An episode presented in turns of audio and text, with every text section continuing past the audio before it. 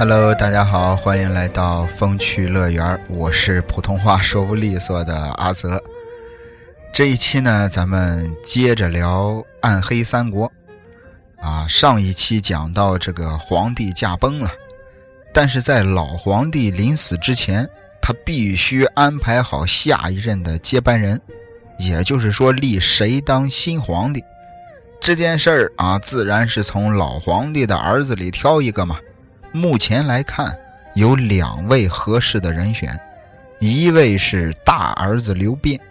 何皇后的儿子，大将军何进的外甥，另一位就是刘协，啊，他的母亲是王美人，不过这位王美人啊死得早，啊，一直是老皇帝他妈董太后收养着。咱之前也说过很多次，啊，中国自古都是这个立长不立幼，人家大儿子刘辩是有这个合法继承权的，但是老皇帝呢？偏偏是更喜欢小儿子，而且这个董太后也希望皇帝立小儿子刘协当皇帝，因为这个刘协啊是董太后亲自养大的，老皇帝一死，董太后也不至于是无依无靠，哎，所以老皇帝一直也想让小儿子刘协当这个接班人。那么，这下问题就来了。大将军何进肯定是拥护自己外甥的，因为一旦刘辩当了皇帝，权力的核心肯定会落在何皇后身上，何皇后肯定会重用自己的哥哥何进，而此时此刻的何进早已是今非昔比了。通过平息这个黄巾起义这件事儿，何进有了自己的班底，哎，有了一大群的拥护者。所以这样一来，何进完全会平步青云，甚至是把持朝政。换句话说，老刘家的江山看上去还姓刘，其实已经姓何了。那么，如果刘辩真的当了这个皇帝，接了班对谁是最不利的呢？啊，就是对那些已经封侯拜将的太监们。太监们。啊！之前这个黄巾起义平息之后，老皇帝让太监们去替他裁员，太监们趁机是大捞了一笔，又是挣了钱，又是挣了权。太监的地位和势力变强，相对来说，何进的地位和势力就会下滑，因为这个太监们裁员裁掉的都是当年跟着何进出生入死的属下，取而代之的是这些太监。所以老皇帝利用这两个党派之争相互制约，还是比较有效果的。可是老皇帝归天之后呢？何进的外甥如果当了皇帝，那就意味着这些太监们的好日子到头了。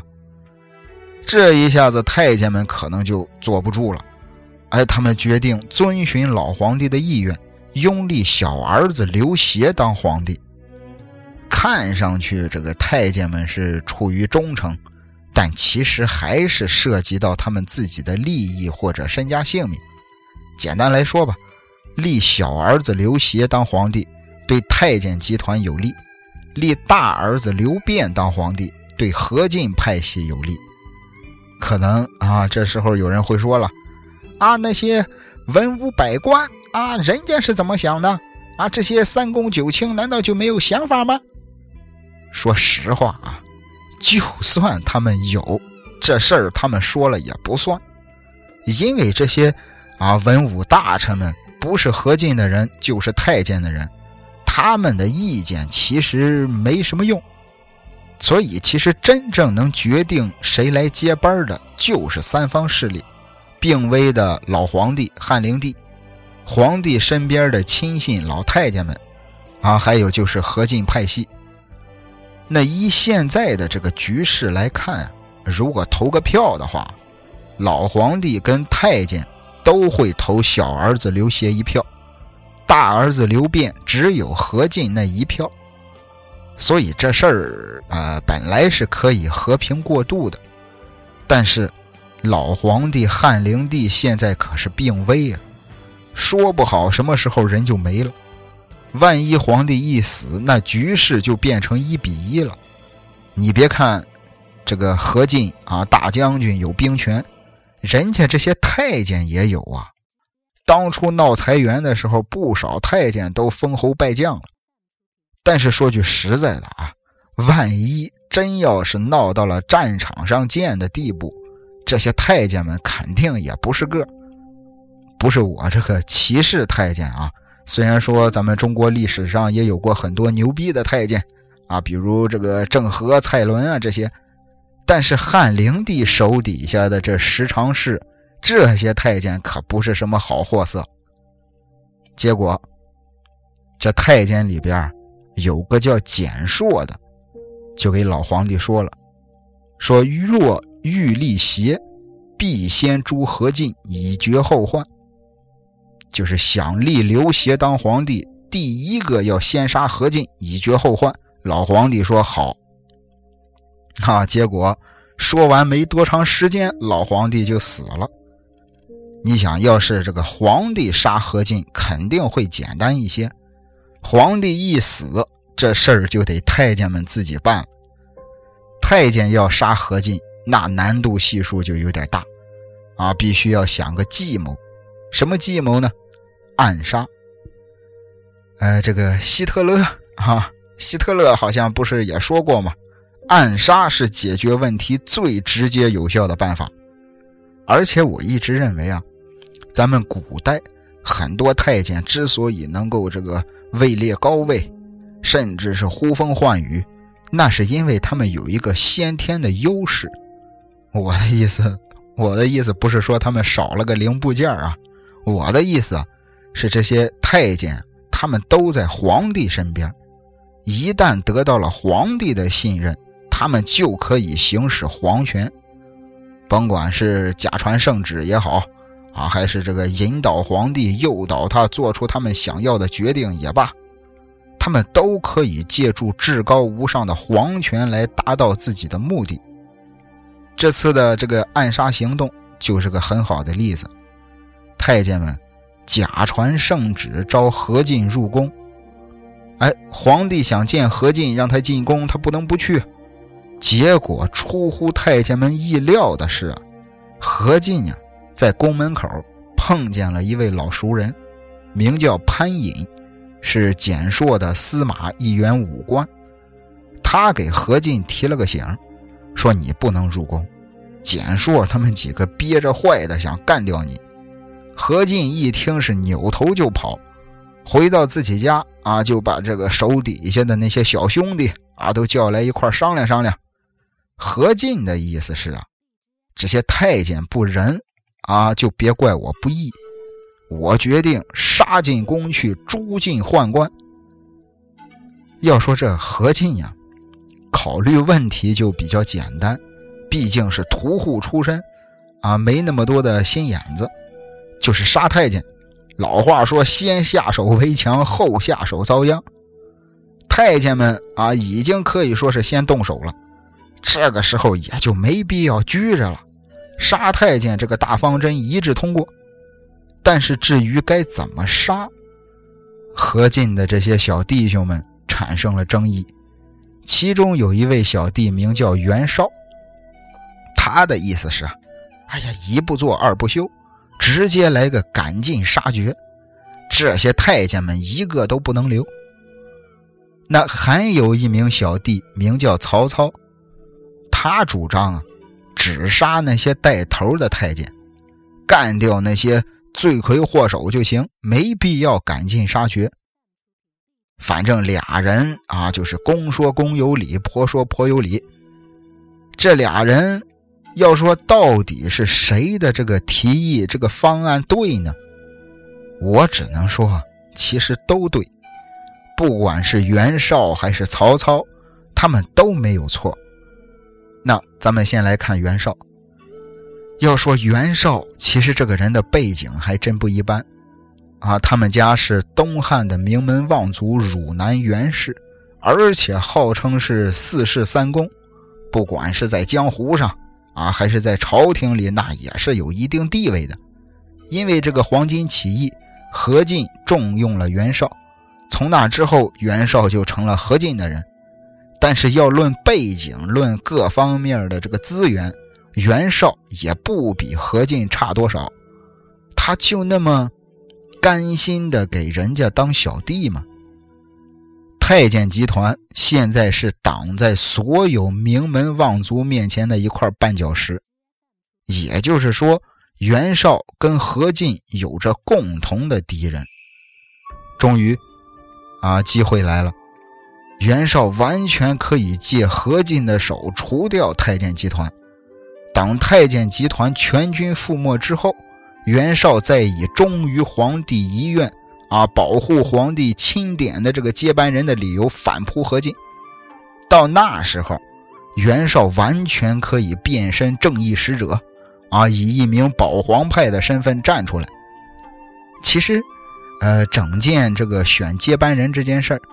咱们从严格的这个角度上来说，其实人家太监集团没有错，在大面上，人家忠于的是老皇帝，老皇帝临死前想选谁，他们就拥立谁，他们对皇帝是忠诚的。至于太监得势，为什么会有那么多人有意见？其实说白了，还是认为 还是因为人家是太监啊，因为人家这个少点零件。很多像袁绍这样的名门之后，啊，或者有点这个郁郁不得志的人，就看不下去了。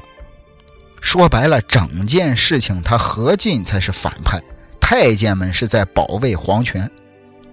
按照袁绍的计划，等到何进一完蛋，袁绍凭着他们家的这个身份地位啊，各方人脉，他就是下一位把持朝政的何进。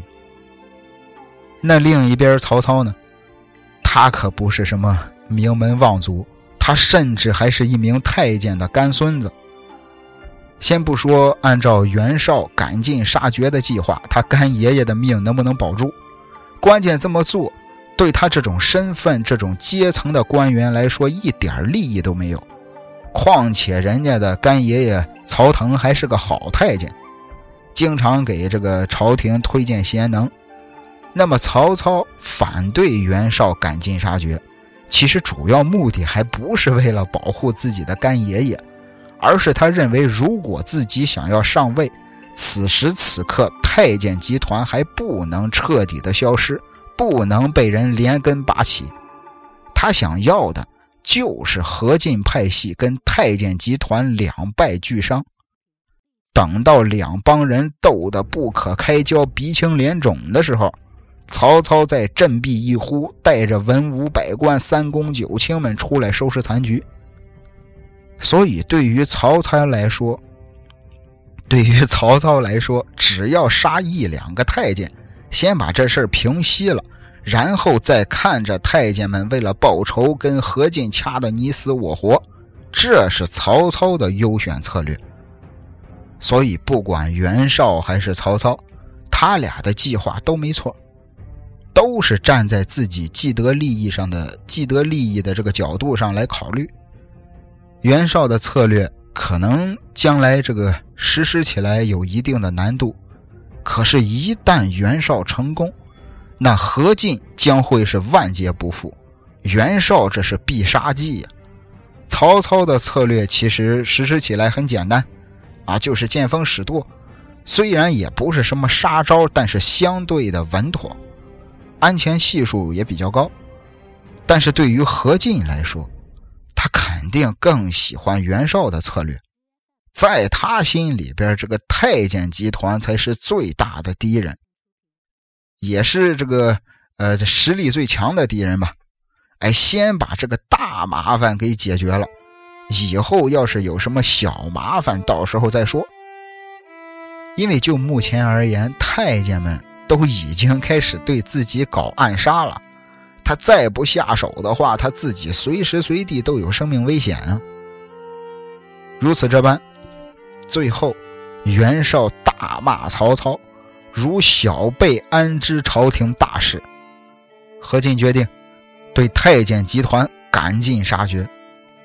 于是乎啊，何进就派袁绍带兵杀进宫去，袁绍亲自带队。领着这个五千精兵杀进去，就先干掉了简说，然后又回过头禀告何进：“今日可趁势尽诛之。”意思就是这个袁绍啊，何进啊，让袁绍亲自带队，袁绍带着五千个弟兄们杀进去，杀着杀着就不杀了，哎，然后回过头来告诉何进：“今天咱们可以借此机会把他们都杀了。”何进说：“好啊，你去杀呀！”就在袁绍这么一错神的功夫。给了太监集团喘息之机，太监们赶紧的连滚带爬的去找何进的妹妹何皇后求情。何皇后这个何皇后的妹妹，是太监集团里边这个老大张让的儿媳妇也就是说，这个何进的妹妹跟太监集团还沾亲，再加上这个何进他妹妹何皇后本身就有点心软了，就把这个。何进找来说情，大体意思啊，反正就是，这个咱们兄妹俩啊，出身贫寒，要不是因为张让，咱们也没有今天的富贵。那个简硕想害你，已经被你杀了，没必要把太监们都杀了。何进呢，碍于何皇后的情面，就答应了，算是饶了太监们一回。说到这儿，有一个小细节，你们肯定也听出来了。何进派袁绍进攻杀太监，袁绍带了五千精兵，大摇大摆地杀了简说。这时候完全可以一鼓作气把太监们都杀了。可是袁绍竟然没有继续大开杀戒，而是回来给何进禀告，说是啊，今这个今天可以趁势把太监们杀光。咱前边讲了一大堆分析袁绍的策略。他的计划是让何进把太监都杀光，然后他再站出来化身正义使者。现在何进一个太监都没杀，太监们都让袁绍他自己杀了，这算怎么回事？他没法实施自己的第二步反扑何进的计划了，所以才会有了啊袁绍只杀了简硕，再回头拉着何进一块去杀的这一幕。结果没想到。啊，这一下反而让太监们钻了空子。半路啊，来了个何皇后。那何皇后跟何进是亲兄妹啊，为什么突然又给这个太监帮着他们求情呢？我觉得有可能何皇后是想将来能够制约一下何进。你想，这个。太监集团要是被连根拔起啊，全都死绝了。虽然说小皇帝是他的亲儿子，可是皇帝毕竟还是个孩子呀，没有什么威慑力。太监集团一覆灭，那就是何进独大了。到时候他这孤儿寡母的，还不得任人摆布？好歹大太监张让跟自己还沾亲，留太监集团一口气儿，将来好制约何进。所以你看，这个皇宫内院，大家都是各怀鬼胎啊，每个人都有自己的小算盘。反正最后这一回合，何进派系跟太监集团算是打了个平手。整个回合结束，最不高兴的是谁呢？可能还不是何进，我觉得最不高兴的应该是袁绍。因为最后的结果相当于是他白忙活，而再看整件事儿，完全是不受控制的，就变成了曹操想要的效果，啊，完全符合了曹操最开始的小算盘，只杀带头的一两个，先平息一下。关键这件事之后，太监们先是搬出了董太后当靠山，啊，结果这个周旋了没一个回合。董太后这一小支派系也被何进给灭了，然后太监集团又是这个贿赂何进的弟弟何苗，又是讨好何皇后，终于算是缓过了一口气儿。不过也是有点怂了。何进呢，在袁绍看来，何进好像也有点泄气了，看样子是短时间内不打算再主动出击了。那这样耗下去可不行啊！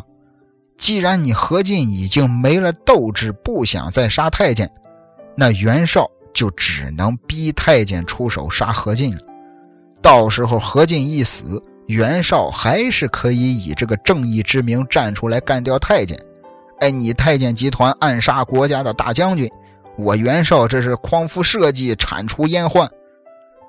关键何进一死，何皇后肯定也不会替自己的杀兄仇人求情了。所以，甭管是何进还是太监，只要有一方覆灭，袁绍都是最大的受益者。那袁绍该怎么逼太监们出手杀何进呢？直到有一天，袁绍给何进说：“说这个大哥，你现在啊，可能是不太好意思动手了。你不好意思，别人可不会不好意思吧？”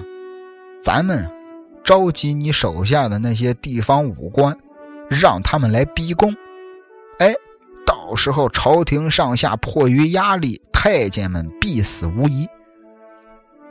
何进听完了袁绍的献计，给了他四个字的评语：“此计大妙。”老小子很高兴的采纳了，而袁绍。之所以让何进派外军进京逼宫，就是要把动静闹大，就是要提醒太监集团：你们要是再不动手，何进可就要派手下的将军来杀你们了。他是想通过这种方式逼迫太监集团在外军逼宫之前先下手。这个时候，有两个人站出来反对袁绍，一个是主簿陈琳。啊，发表了一大堆知识分子的高论，结果何进骂他是懦夫。另一个就是曹操，因为他要保证自己计划的顺利进行啊。何进要是真按袁绍的计策做，那曹操他自己的计划就完全被打乱了。结果何进更直截了当的给了曹操一句：“孟德亦怀私意耶？”意思是曹孟德，难道你有自己的小心思吗？言外之意是你小子那点小算盘，就别在我这儿跟我现眼了。其实实话实说，对于曹操和袁绍的策略，曹操的确实要略显低级一点，太简单了，太容易被人识破了。袁绍呢，是一计不成再施一计。而且每一计都让何进感觉这是他在替我啊，替我自己着想。最后，何进跟袁绍商量啊，就招这个董卓进京逼宫吧。为什么非得是董卓呢？其实我觉得原因很简单，咱们看看董卓的简历啊，那叫个一塌糊涂啊。可以说，董胖子这个人是干嘛嘛不行，吃嘛嘛不剩啊。黄巾起义的时候，这小子没干别的，是光吃败仗了。把他叫来逼宫，首先啊，董胖子杀几个太监应该没问题。况且到时候啊，说是让董卓杀，真正动手的保不准还是何进。而且最重要的是，董卓无能啊。这个无能的人好操纵啊！就算他来了之后不听话，真的想自己上位篡政，就凭他那两把刷子，何进收拾他也简单。结果这事儿定下来之后没两天，太监集团骗了何皇后，让他招何进入宫。何进去了之后，就让人家砍成了两段。那何进这一死不要紧啊！朝廷上下那才叫乱了套了。何进的这些小弟们，啊，什么曹操啊、袁绍啊，这些人是冲进皇宫就杀。袁绍甚至还叫来了自己弟弟袁术一块杀。一开始是光杀太监，杀完了太监就再杀太监的家族，杀完太监的家族又开始杀大将军何进的家族。哎，旁边还有这个放火烧宫殿的，反正局面就是乱成了一锅粥了。但是在这一片混乱之中，有两个人非常清醒，一个是曹操，一个是袁绍。这两个老狐狸可以说是外乱内稳，看上去是要为何进报仇，啊，看上去是被这个愤怒冲昏了头脑，其实都在偷偷的做着小动作。先说袁绍吧，袁绍杀太监啊，这个好理解，袁绍杀太监的家族斩草除根嘛，这个也好理解。问题是，他怎么连何进的家族也杀呢？按照袁绍的计划，何进一死，先要铲除的就是太监集团，然后再变身为正义的化身。但是别忘了，何进还有个弟弟何苗啊！杀光了太监之后，对于袁绍来说，最大的敌人就是何苗。何皇后她现在还不能动，因为此时的何皇后已经是何太后了。再说袁绍，啊，把老何家能成事的都杀光了。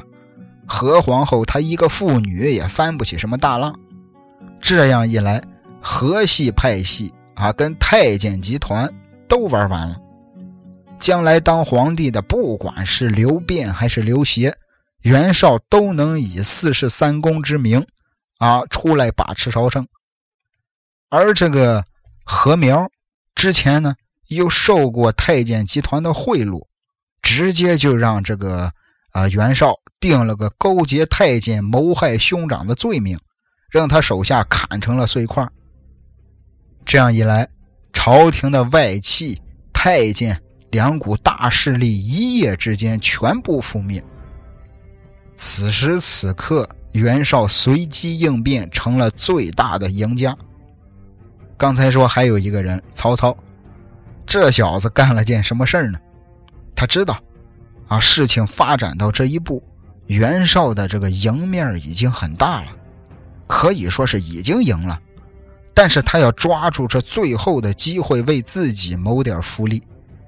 就当大家都在杀太监、杀太监家属的时候，这小子在给宫殿救火，一边救火一边去找何皇后，请何皇后权摄大事。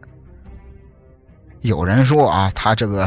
在给自己找将来的靠山，但是我认为曹操这是在赌。他在赌这件事之后，袁绍不会废了刘辩，重新立刘协为帝。如果是何进杀了太监，这是他最开始的计划，那他一定要废刘辩，立刘协，这样他才是名正言顺，他才是保皇派。但现在是太监杀了何进。他现在的身份是匡扶社稷铲除阉党，既然是匡扶社稷，那他将来就不能废除刘辩，再立太监们拥护的刘协。所以曹操笃定将来还是刘辩当皇帝，所以他要向刘辩的母亲何皇后示好。不光如此，他还派了一队人马去追杀张让，因为张让逃跑的时候。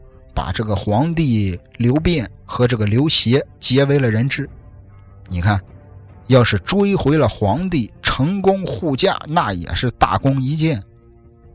最后，啊，在袁绍的一手策划之下，成就了一场历史大变局。仅仅是一晚上的功夫，朝廷内外是群龙无首，关键是还死了很多的朝廷重臣啊。换句话说，这些人啊，这些朝廷的重臣一死，就空出了很多掌管大权的职位。这些职位就是袁绍他们所有人的战利品，所有人都想来分一杯羹，啊，都想瓜分这胜利的果实。就当胜利者们兴高采烈的时候，他们忘了一个人，就是。当初被招来逼宫的西凉刺史董卓，等董卓到了他们面前之后，所有人都傻眼了，心说：“这还是当初那个董胖子吗？”袁绍千算万算，没想到董卓这老小子早就今非昔比了。先不说麾下那二十万西凉铁骑，手底下的小老弟。啊，李傕、郭汜、凉州、樊稠，这也都是能独当一面的大将，根本没人管得了他了。结果偏偏还让董卓在半道上救了小皇帝刘辩和刘协。董卓这一来可就不走了，直接在京城外边屯兵，再加上他又收编了大将军何进的兵马，他根本不把任何人放在眼里。哎，他也想着要点战利品，也想着分点胜利的果实。但是要说这个利益的分配啊，从来就没有绝对的公平。有人高兴，那肯定就有人不服气。在并州，有个叫丁原的，他就是看董卓不顺眼，啊，就是老跟董卓过不去。董卓手底下有人出主意，让董卓收买了丁原的干儿子吕布，让吕布杀了丁原。最后丁原一死。丁原的这个并州兵又有一大半投靠了董卓。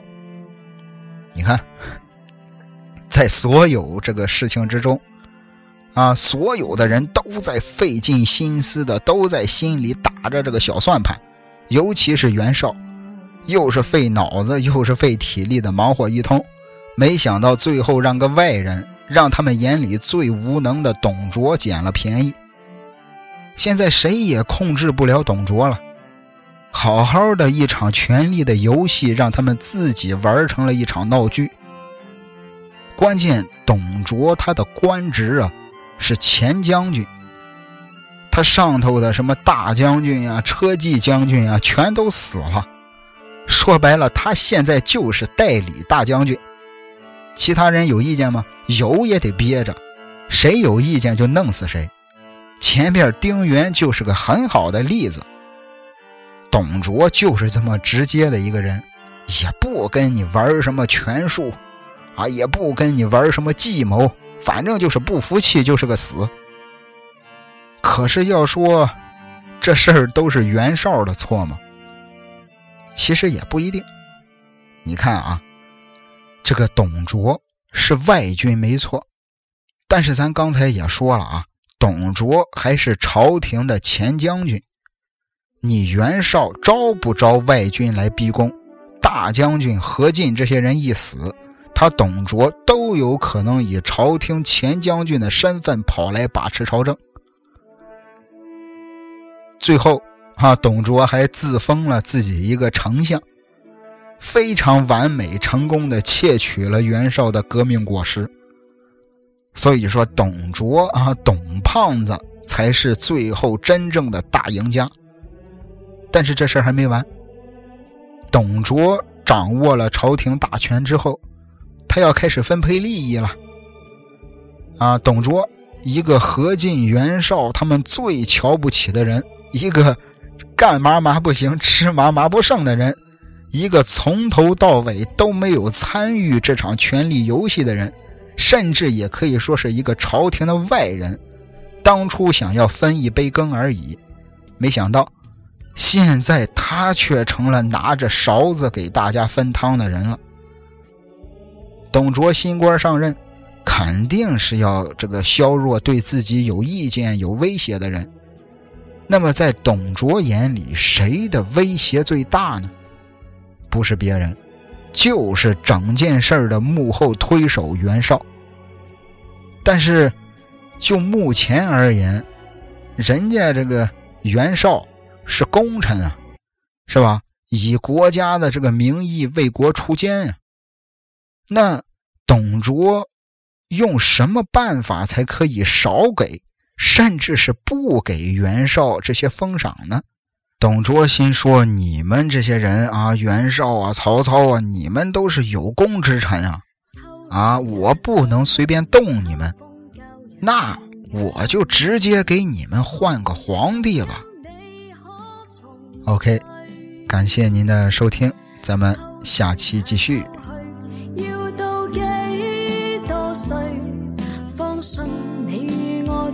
早够吹。秋来也秋去千千片红叶跌坠完成凄美的程序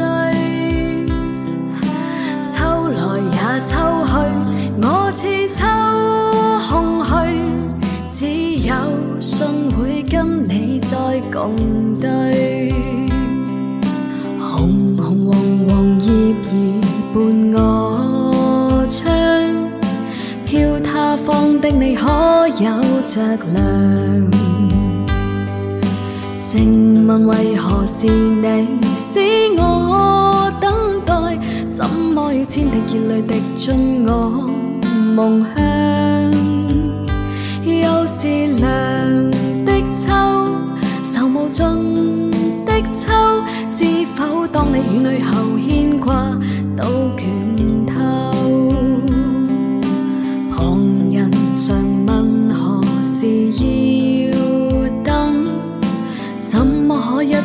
不爱别人？自问若忘掉你都算应份，怎么每当叶落便念你更深？背着人心酸，人如愿相恋，推搪当世界再没秋季再算。